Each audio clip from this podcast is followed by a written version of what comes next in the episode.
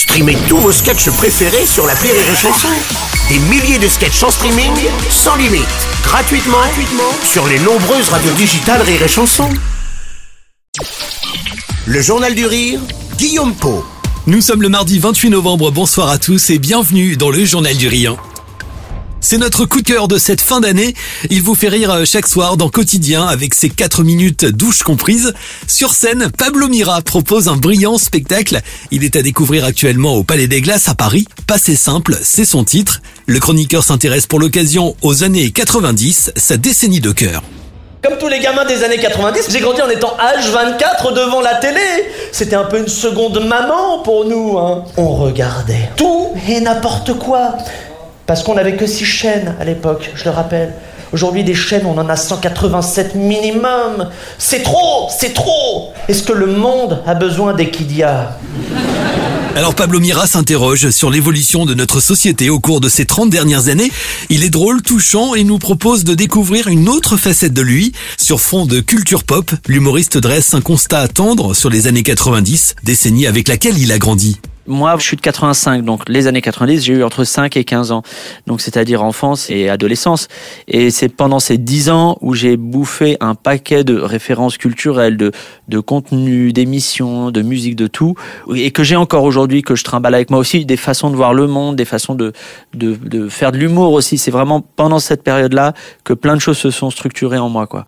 L'évolution de la télévision, l'arrivée d'Internet et de son modem au bruit strident, les jeux vidéo sur Nintendo, les boys l'identité sexuelle, les sujets abordés sont très nombreux, les références évoquées, elles parlent au plus grand nombre, comme ce sketch sur les bonbons, l'un des temps forts du spectacle, un moment très drôle sur l'alimentation des ados dans les années 90. Boule coco, je parle pas de celles qu'on trouve au traiteur asiatique, hein, et qui ressemblent à des testicules d'octogénaires.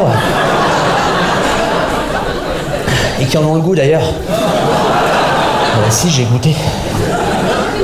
Non, les boules coco, je parle de ça. Peut-être que vous avez connu. Un sublime morceau de craie recouvert de copeaux de papier crépant. Ça, c'était tellement sucré qu'une seule bouchée pouvait absorber toute l'eau de ton corps.